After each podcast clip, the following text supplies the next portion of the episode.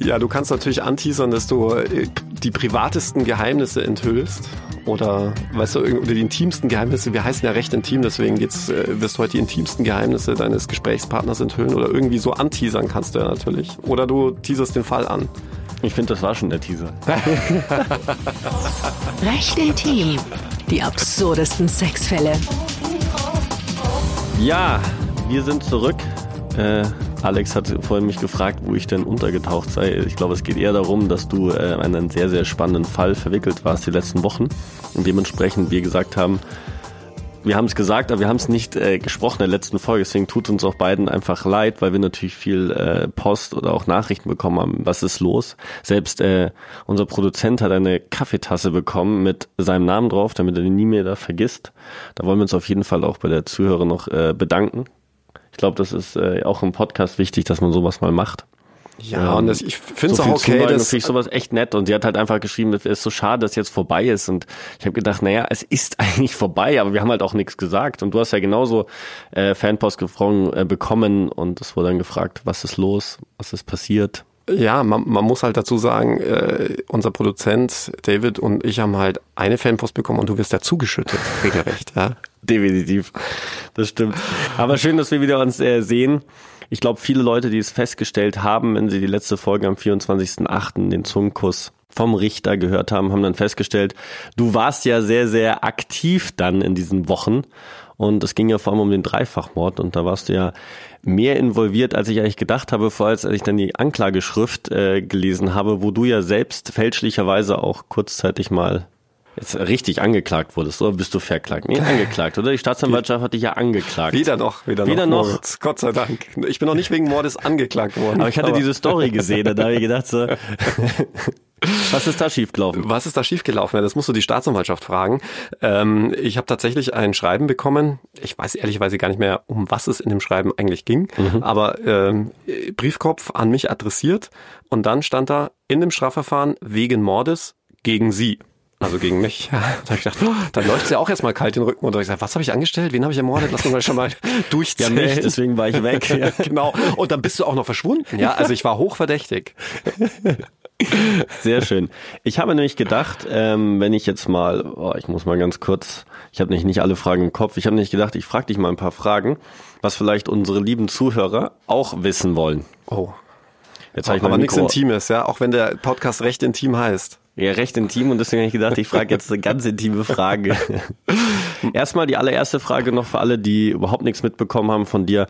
Äh, was ist der Dreifachmord in Starnberg und warum bist du da dabei?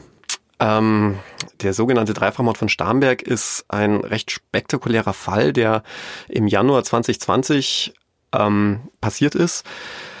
Zunächst ist die Polizei davon ausgegangen, dass es ein Familiendrama gab. Der Sohn habe zunächst den Vater, dann die Mutter erschossen und dann sich selbst. Davon ist man relativ mhm. lang ausgegangen seitens der Polizei. Und ich meine, solche Familiendramen, die kennt man halt leider zuhauf, gibt es immer wieder. Und deswegen habe ich persönlich auch gar nicht so große Notiz davon genommen. Ja, mhm. Ist natürlich immer tragisch, wenn sowas passiert, aber es passiert halt. Und eine große Wendung erfuhr der Prozess dadurch, dass plötzlich ein paar Wochen später jemand behauptete, er sei der Mörder dieser Familie. Mhm. Und das ganz spontan und wirklich aus dem Blauen heraus. Und das hat dem natürlich ein sehr spektakuläres Häubchen aufgesetzt, wenn man mhm. so will. Und dann stellte sich die Frage, ja, ähm, wie, wie, kommt das? Ja, wie kann die mhm. Polizei mhm. eigentlich wochenlang von einem tragischen Familienunglück ausgehen und äh, in Wirklichkeit war es der perfekte Mord, wenn man so will. Und das schwingt ja auch die ganze Zeit so ein Stück weit mit, dass das eigentlich der perfekte Mord gewesen mhm. sein könnte, hätte der wenn es der Mörder war, ja, der, der das behauptet, wenn äh, dem so stimmt mhm. äh, und nur aufgrund seiner Aussage die Polizei plötzlich checkt, oh, okay.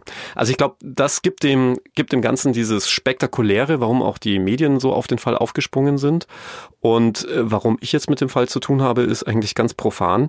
Ähm, der derjenige, der also behauptet, der wahre Mörder zu sein, hat auch oder soll behauptet haben, dass er einen Komplizen gehabt habe, der ihn zum Tatort hingefahren und vom Tatort auch wieder abgeholt habe. Mhm. Das allein wäre jetzt noch nicht so schlimm, sondern das Schlimme ist, der soll aber auch gewusst haben um den Tatplan, was der da quasi vorhat. Okay. Und die Staatsanwaltschaft geht sogar mittlerweile davon aus, dass dieser Mittäter, mhm. äh, der ihn da hingefahren und da abgeholt hat, auch selbst in den Tatplan involviert war, also auch äh, von der ganzen Sache profitiert hätte oder profitieren würde. Und der hat sich quasi an mich gewandt, beziehungsweise dessen Eltern, mhm. und bat um Vertretung. Und grundsätzlich ist es so, Moritz, ich mache eigentlich gar nicht so viele Mordverfahren. Mhm. Das hängt einerseits damit zusammen, dass die meisten Mörder sich einfach einen Anwalt nicht leisten können, auf gut mhm. Deutsch, ja. Mhm. Und zum anderen, dass es natürlich schon ein Stück weit so ist, wenn man einen Mörder vertritt oder jemand, der wegen Mordes angeklagt ist, in den meisten Fällen, der das dann auch war. Ja, mhm. also die, die Beweise sind in Mordfällen meist wirklich erdrückend. Und dann stehst du als Anwalt so ein bisschen allein auf weiter Flur, weil es gibt nur eine Strafe für Mörder im deutschen mhm. Recht und das ist lebenslang. Ja. Und dann kannst du darum kämpfen, dass er nicht die besondere Schwere der Schuld bekommt, weil dann würde sich dieses lebenslang noch mal etwas verlängern. Kannst vielleicht auch noch darum kämpfen, dass er nicht die Sicherungsverwahrung aufgedrückt bekommt. Sicherungsverwahrung bedeutet, nachdem man die Strafe abgesessen hat, mhm. muss man trotzdem im Gefängnis bleiben, okay. auf gut Deutsch. Ja. Und, äh, und in dem Fall war einfach alles anders, weil zum einen die Beweislage so dünn ist und zum anderen haben wir, und du kennst es ja auch aus den ein oder anderen Podcasts, die wir hier zusammen gemacht mhm. haben, haben, eine klassische Aussage gegen Aussage-Konstellation.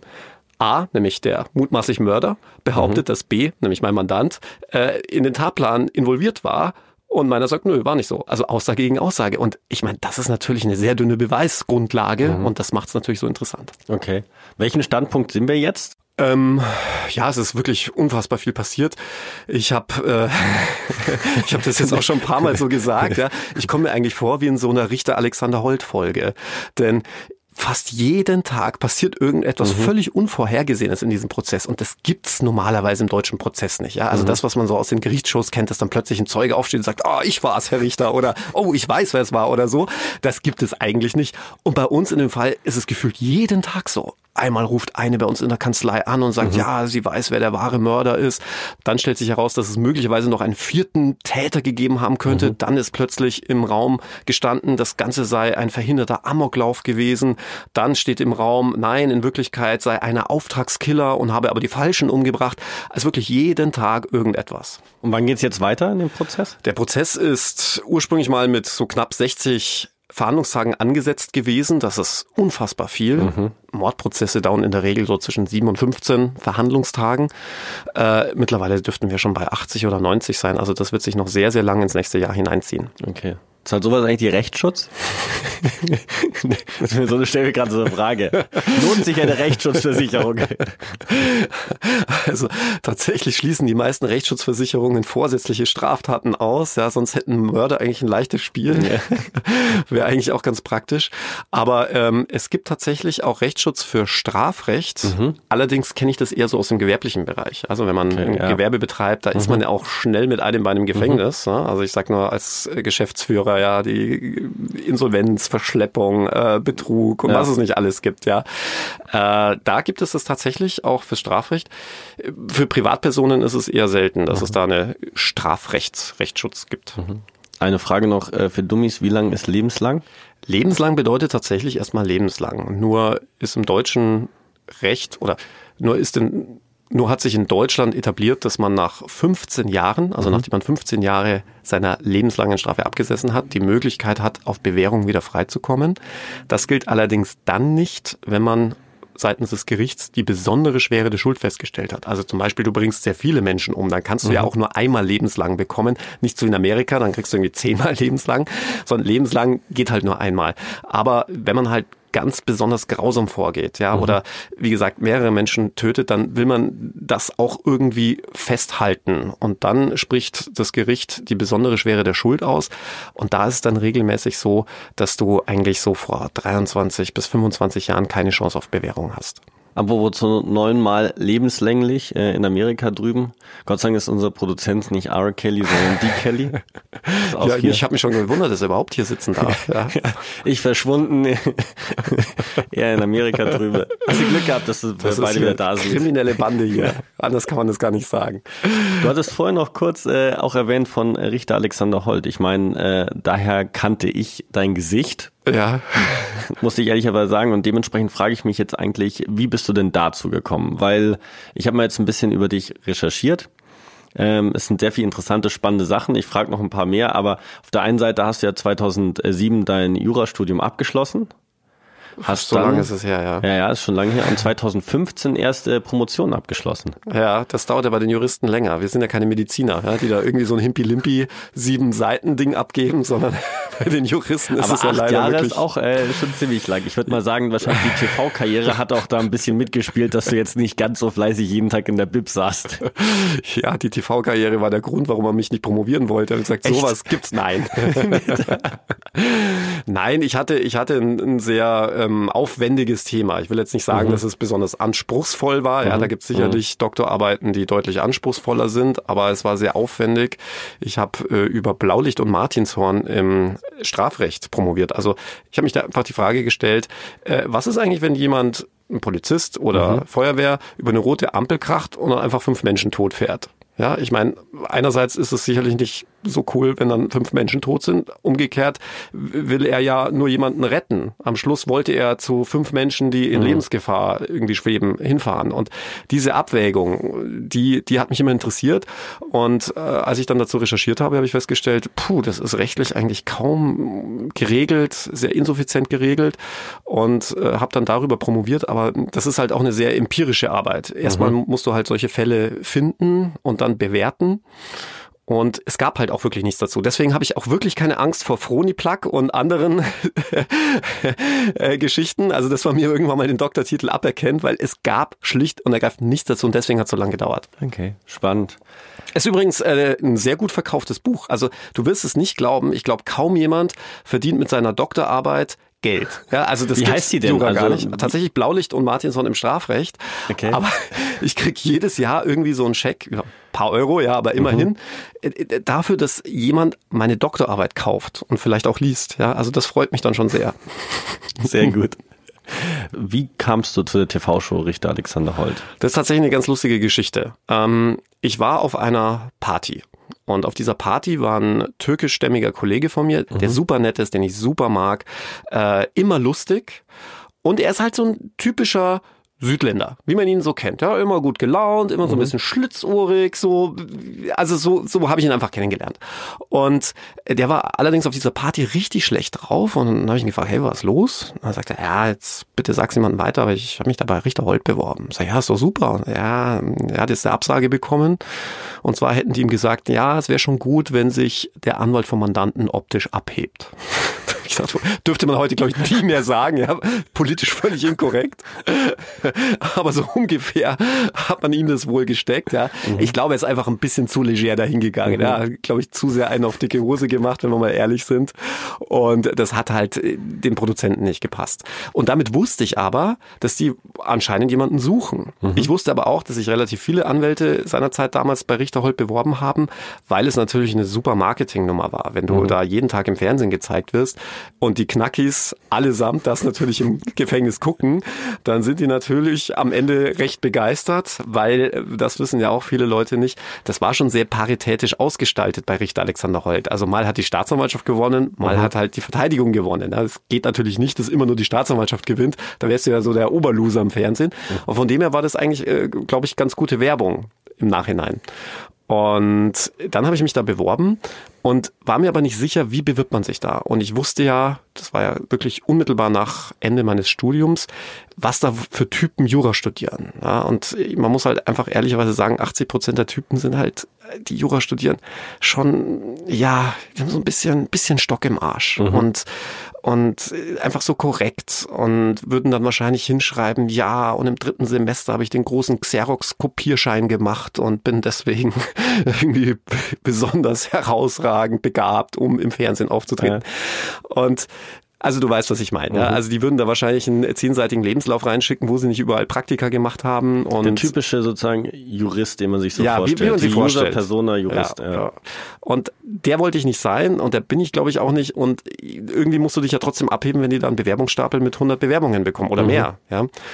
Und deswegen habe ich gedacht, ah, ich mache das so wie Stefan Raab. Ich hatte nämlich von Stefan Raab erfahren, dass er sich damals als Viva-Moderator mit einem Dreizeiler beworben haben soll. Hey, wenn ihr einen coolen Moderator braucht, hier bin ich. Angeblich, Und anscheinend hat, hat es ja dann auch geklappt. Und da habe ich mir gedacht, das mache ich jetzt auch als Anwalt, damit rechnen die nie. Mhm. Und habe dann hingeschrieben, hey, wenn ihr einen coolen Anwalt braucht, hier bin ich. Habe dann noch so ein Foto hingeschickt, wo ich irgendwie so offenes Hemd trage und so Sakko leger drüber, also wirklich total ja. antijuristisch. Und dann haben die mich tatsächlich eingeladen. Aber damit bist du natürlich noch nicht irgendwie beim Fernsehen, mhm. sondern es ging dann noch weiter. Ich musste dann zum Casting. Mhm. Und mir war das nicht bewusst, aber irgendwas ist bei diesem Casting schiefgelaufen. Denn ich kam da an, hatte meine Robe dabei, hatte so ein Aktentäschchen, habe mir mhm. gedacht, ja, jetzt musst du schon einen auf Anwalt machen. Mhm. Und dann sagten sie, so, brauchen Sie alles nicht, kommen Sie mal hier rein, setzen Sie mal dahin. Okay, habe ich dann gemacht. Und gesagt, also passen Sie auf, Sie spielen jetzt mal folgende Szene. Da habe ich gedacht, ja, okay, flammendes Plädoyer äh, oder ich muss jemanden verhaften, verfolgen, äh, irgendwie dem Richter etwas verbal entgegensetzen keine Ahnung. Also all das, all das, was du dir irgendwie in einem Gerichtssaal vorstellen mhm. könntest. Nein, ähm, sie sagten, also passen Sie mal auf, das hier, das ist Ihre Ehefrau und die betrügt Sie. Und Sie haben jetzt für Ihre Ehefrau gekocht und sie kommt nicht nach Hause. Und jetzt stehen Sie da am Herd, haben ewig lang gekocht für die gute Dame und jetzt kommt sie eine Stunde später und Sie wissen, die war jetzt bei einem anderen Mann. Wie reagieren Sie? und dann habe ich gedacht, was zum Teufel hat das mit Richter Alexander Holt zu tun? Und das Ganze wurde dann aber auch irgendwann mal aufgelöst. Sie hatten mich einfach ins falsche Casting geschickt. Nein. Mhm. War Casting für Herzblatt. Nein, ich weiß es nicht, aber. Ich habe gedacht, sie wollten deine schauspielerische Mimik und Gestik mal da. Die, die nicht vorhanden ja. ja. Okay, und dann bist du in den anderen Castingraum gekommen und dann war. Genau, dann gab es ein anderes Casting und da musste mhm. man tatsächlich ein Plädoyer halten und dann gab es noch ein weiteres Casting, damals noch mit Ingo Lenzen. Da musste ich Nein. mit Ingo Lenzen zusammen verteidigen. Okay. War auch witzig. Mhm. Sein, sein Zwirbelbart reichte gefühlt bis zu mir rüber. Ich saß neben ihm und mir gegenüber damals noch Sivari und Kekedatze, weiß ich auch noch. Und äh, dann natürlich auch Alexander Holt.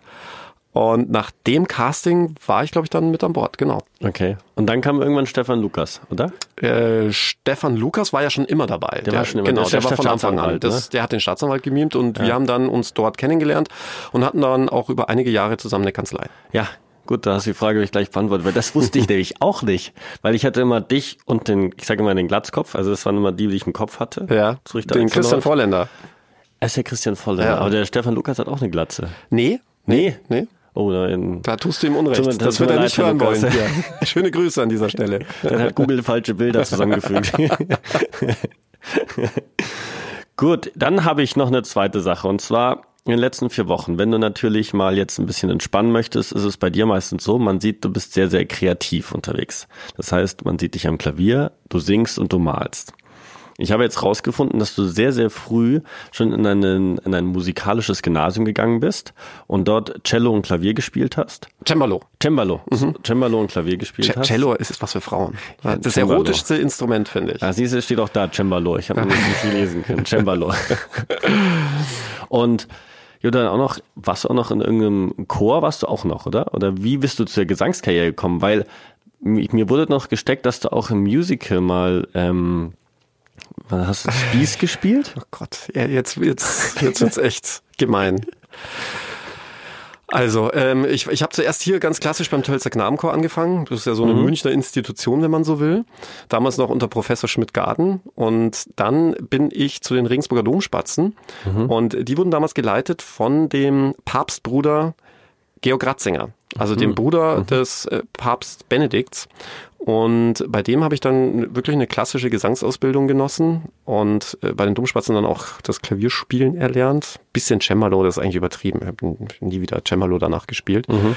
Genau. Und dann während des Studiums äh, mir überlegt, ach, eigentlich könnte man ja ein bisschen was draus machen und dann tatsächlich beim Musical angeheuert. Mhm.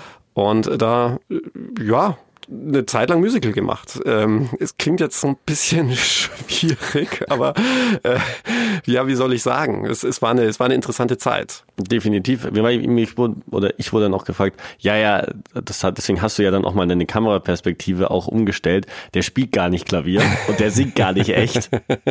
Dann ich gesagt, doch, doch, das kann der beides auch sehr, sehr gut. Bei Kunst ja, wenn du das sagst, vielen Dank. Ja, ja, definitiv. Bei Kunst ist es halt so, der eine muss es mögen, ja, der andere nicht. Ähm, da fand ich es sehr, sehr witzig, dass du gesagt hast, als du in deinem Studio bei dir in der Kanzlei das eine, die, das eine Porträt mit den ganzen Bildartikeln Ja. einfach nochmal gemacht hast, damit egal in welcher Position die Kamera steht, immer das gleiche im Hintergrund ist. Fand ich sehr gut. Ähm, was habe ich denn noch über dich, was ich gerade fragen wollte? Ja, Sport machst du viel, das, hat man, das sieht man auch ganz gut. Du hast ein eigenes Fitnessstudio bei dir zu Hause. Ist auch. Ja, ja, aber ich Ja. habe schon, ich war schon länger nicht mehr drin. Ja, und man sieht dich öfter äh, joggen. Ich habe dich auch zweimal gesehen, du hast mich nur nicht gesehen. Echt? Ja. Wieso sagst du da nichts? Ich habe geschrien, aber du bist weitergelaufen.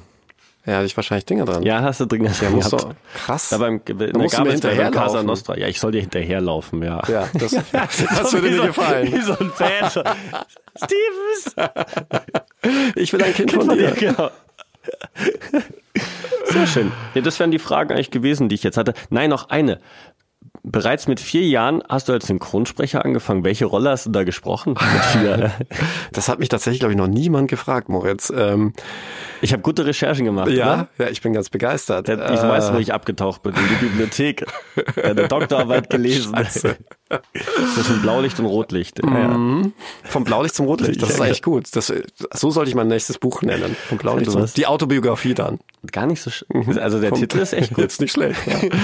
Du, ähm, Synchronsprecher, ja, tatsächlich, weil ich ja äh, Engländer bin. Also Mhm. meine, meine Muttersprache ist tatsächlich Englisch und äh, meine Mama ist ja Engländerin. Mhm. Und deswegen bin ich auch zweisprachig aufgewachsen. Und äh, damals haben mich die Bavaria und Ari Filmstudios als Synchronsprecher angeheuert für deutschsprachige Filme, die quasi ins Englische übersetzt wurden.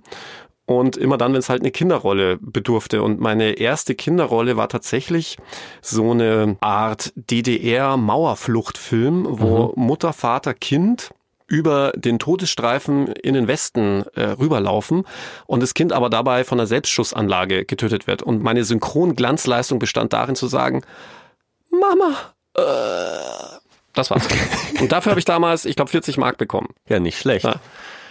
Eine Zukunftsfrage noch, weil ich finde ja, du bist ja schon der Kreative, der Schauspieler auf der einen Seite und der Anwalt auf der anderen Seite. Was magst du lieber? Also wo siehst du dich denn in zehn Jahren? Die schöne Frage. Ich habe immer gesagt, mit 40 will ich in Rente gehen. Jetzt bin ich 40. Scheiße, ja. Und ähm, bin immer noch nicht in Ich Rente. wollte gerade sagen. Und bin jetzt bei dir hier. Ja. Super. Hätte ich aber schlechter treffen können. Ja, das stimmt.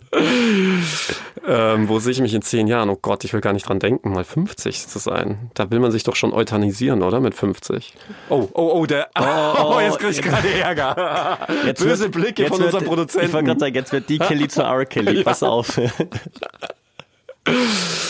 Oh, okay. Ja, ähm, ja, dann, dann kann, dann es nur eine, eine Antwort geben. Da will ich dann auch Produzent sein. Okay. Da Jetzt- freut er sich. jetzt- jetzt- jetzt hat er mich also. Ich wollte gerade sagen. Aber wahrscheinlich, ich sag's dir, er ist zwar 50, aber er, er wird auch ab und zu, er kriegt die ein oder andere Altersfalte durch mich auch. Also dementsprechend überleg dir immer, welcher Partner der ich richtige dachte, ist. von dir kommt jetzt, er ist zwar 50, sieht aber aus wie 30. Ja. David, also wenn David aussieht wie 30, das ist immer genau dann, wenn er nämlich äh, auflegt. Wenn er auch die künstlerische Ader äh, fließen lässt. Ich muss mich ehrlichweise sagen, kaum ist er sozusagen in seiner Musik, so wie du auch, ist das ein ganz anderer Mensch. ja. Also ja, das ist, äh, ich habe erst letzte Woche hatten wir einen äh, Gig zusammen. Wir haben äh, zusammen aufgelegt, back to back. Es war sehr, sehr schön, es war sehr, sehr cool und äh, da habe ich wieder mal gesehen, was es bedeutet, in, in der Musik äh, zu schwelgen und in die Musik einzutauchen und Ja. einfach so einen roten Faden durch die ganze Nacht durchzuhaben. Also war sehr, sehr gut.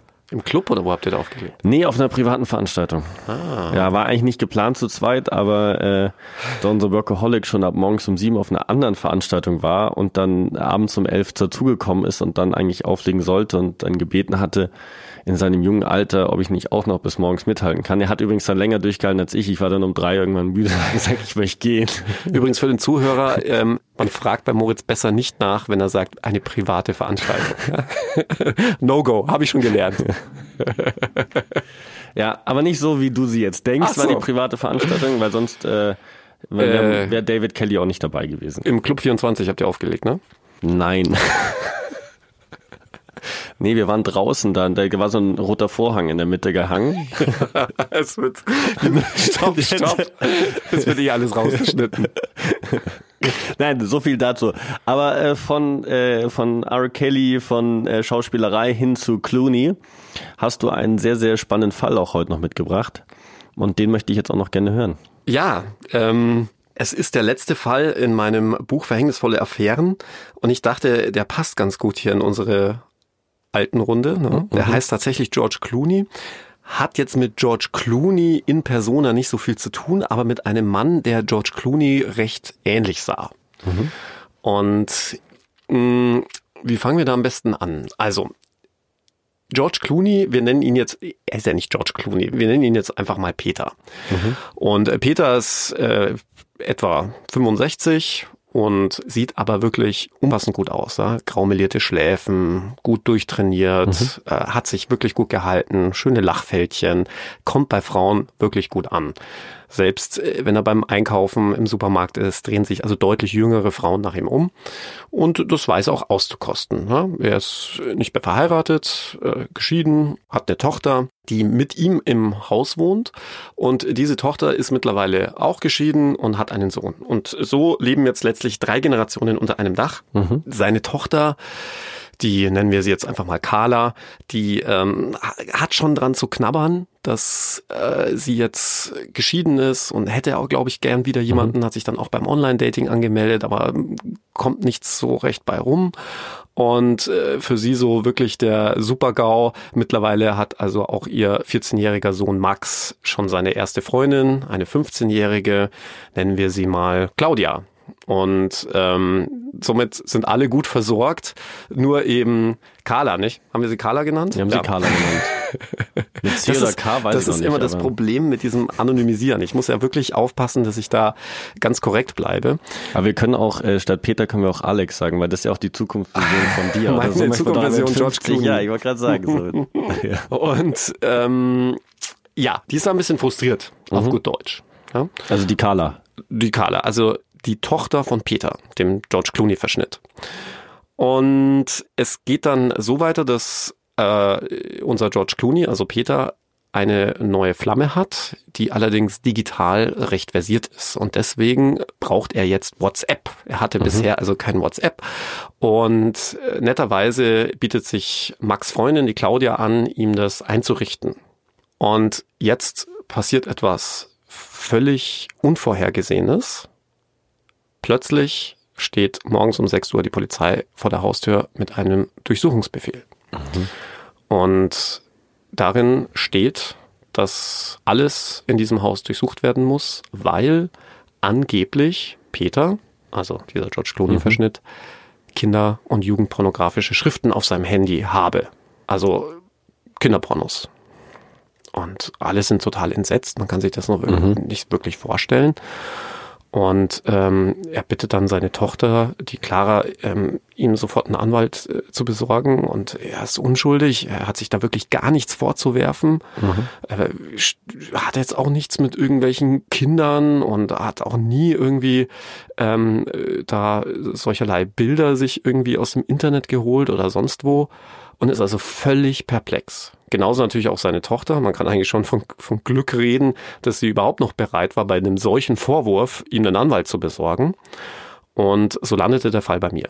Er kam dann zu mir und ich habe nur gesagt, naja, also viel tun können wir jetzt erstmal nicht. Wir müssen jetzt erstmal die Akteneinsicht abwarten, um zu gucken, was wird ihm denn konkret vorgeworfen. Ja? Wo sollen denn diese Bilder sein und wie mhm. soll er die bezogen haben und so weiter, wenn er sagt, er ist unschuldig. Und dann kamen auch diese Akten und dann stellte sich also heraus, dass er so an die 200 Bilder äh, per WhatsApp auf seinem Handy bekommen haben soll.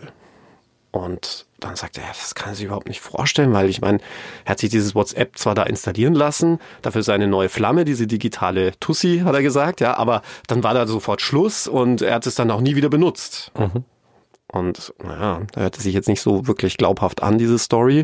Und ich habe dann gedacht, naja, schauen Sie mal, also ich meine, WhatsApp speichert ja Bilder automatisiert auf Ihrem Handy ab. Sie können mir jetzt doch nicht wirklich erzählen, dass Sie jetzt überhaupt nie mehr WhatsApp mit Ihrem Handy mhm. benutzt haben. Nee, er ist nicht so ein digitaler Fuzzi. Er weiß noch, wie man eine Frau richtig anspricht, nicht über diese digitalen Medien. Und ähm, er ist unschuldig. Und als er mir dann sagte, er habe also WhatsApp überhaupt nicht mehr benutzt, habe ich mir dann gedacht, naja, vielleicht kann man das ja irgendwie nachweisen, dass er nie wieder auf diesem WhatsApp, auf dieser WhatsApp-App war. Mhm. Und äh, dann würde das tatsächlich bedeuten, dass selbst wenn man im Besitz von Kinderpornos ist, aber nicht um diesen Besitz weiß, dann ist man unschuldig, dann ist man mhm. straflos, weil der Besitz setzt immer voraus einen Besitzwillen, also dass ich weiß und will, mhm. äh, dass ich etwas besitze. Ja, also wenn dummes Beispiel, wenn dir jemand in deine leere Garage ein Auto reinstellt, ja, und du davon überhaupt nichts weißt, ja, dann kann man dich nicht dafür bestrafen, dass da womöglich ein gestohlenes Auto zum Beispiel drin steht. Mhm. Ja. Und ähm, ja, und siehe da, das ließ sich dann digital rekonstruieren, dass er tatsächlich seit dieser Trennung mit seiner digitalen Flamme mhm. Mhm. nicht mehr auf WhatsApp gewesen ist, aber diese ganzen WhatsApp-Nachrichten mit den Bildern äh, erst danach auf seinem Handy angekommen waren. Und jetzt wirst du dir natürlich die Frage stellen, wo kamen denn diese Bilder her? Und jetzt kommt wirklich der Oberhammer, damit hat keiner gerechnet. Max Freundin, also mhm. die Freundin von seinem Enkel, hatte sich in diesen George Clooney-Verschnitt Peter so unsterblich verliebt, dass sie ihm an die 200 Nacktbilder von sich in den verschiedensten Posen mit den verschiedensten erotischen Dingen geschickt hatte und die war halt noch minderjährig gewesen. Mhm.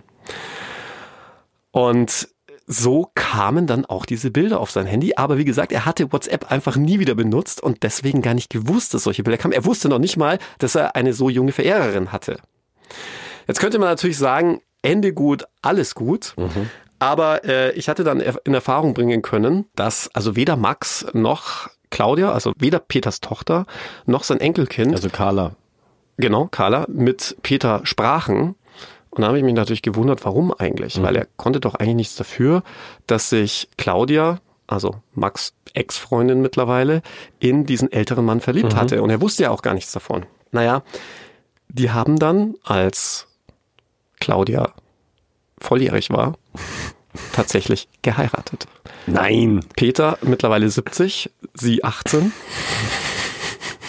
Und dann habe ich natürlich ein Stück weit nachvollziehen können, okay. warum Max der Enkel und auch Carla die Tochter nichts mehr mit ihrem George Clooney äh. Papa bzw. Großvater zu tun haben wollten. Ja, das Erbe ist futsch. Ja. Kriegt jetzt alles äh, Claudia. Sehr schön. Unser äh, Producer sagt jetzt auch schon, wir quatschen in die erste Folge ein bisschen länger. Ich mache die aber auch extra ein bisschen länger, weil ich habe nämlich meine, äh, eine, meiner sag ich schon, äh, einer Freundin und Zuhörerin äh, von mir versprochen, die sagt immer, sie geht joggen.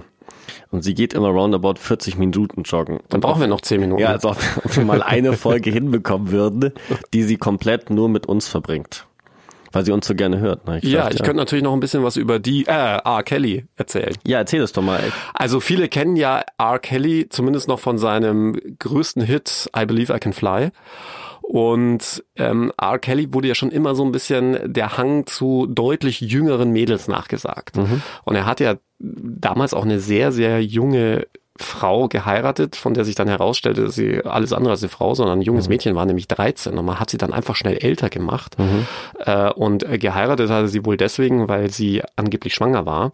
Ähm, und das sorgte schon damals für große Furore. Ähm, irgendwie hatte R. Kelly auch vielleicht ein Stück weit der damaligen Zeit geschuldet, es geschafft, sich da rauszulavieren, mhm. hatte aber immer weiterhin mit sehr, sehr jungen Frauen Sex und das wohl auch nicht immer sonderlich einvernehmlich, um es jetzt mal vorsichtig zu formulieren. Die genauen Umstände kenne ich nicht. Ich kann auch nur das wiedergeben, was ihm die Anklage vorwirft.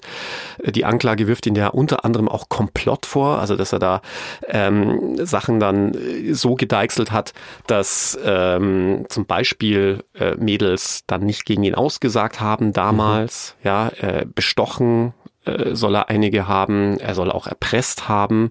Er hat ja auch wohl Videos, also Sexfilme von mhm. den Mädels gemacht und zwar nicht wissentlich. Und ähm, all das ist ihm dann vor einigen Jahren auf die Füße gefallen. Und im Zuge der ganzen MeToo-Bewegung hat dann auch die amerikanische Justiz angefangen, das aufzuarbeiten und ihn angeklagt. Und heute beziehungsweise gestern amerikanischer Zeit ist er tatsächlich von einem Schwurgericht, von einem geschworenen mhm. Gericht schuldig gesprochen worden in neun Anklagepunkten.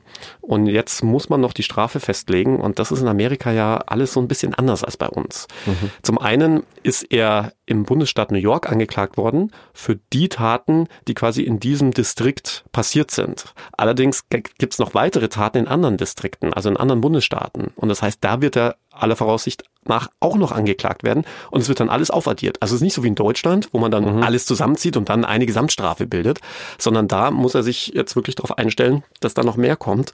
Und die Staatsanwaltschaft hat schon gesagt, es wird jetzt noch ein Strafmaß festgelegt werden müssen mhm. und äh, die Staatsanwaltschaft will da tatsächlich die Höchststrafe, die wohl da 20 Jahre lautet, allein für die Geschichten, die in New York passiert sind, beantragen.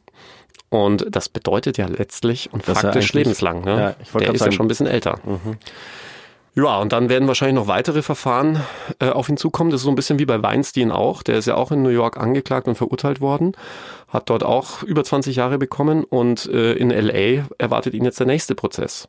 Und jetzt kann man natürlich als Zuhörer sagen, wow, richtig so.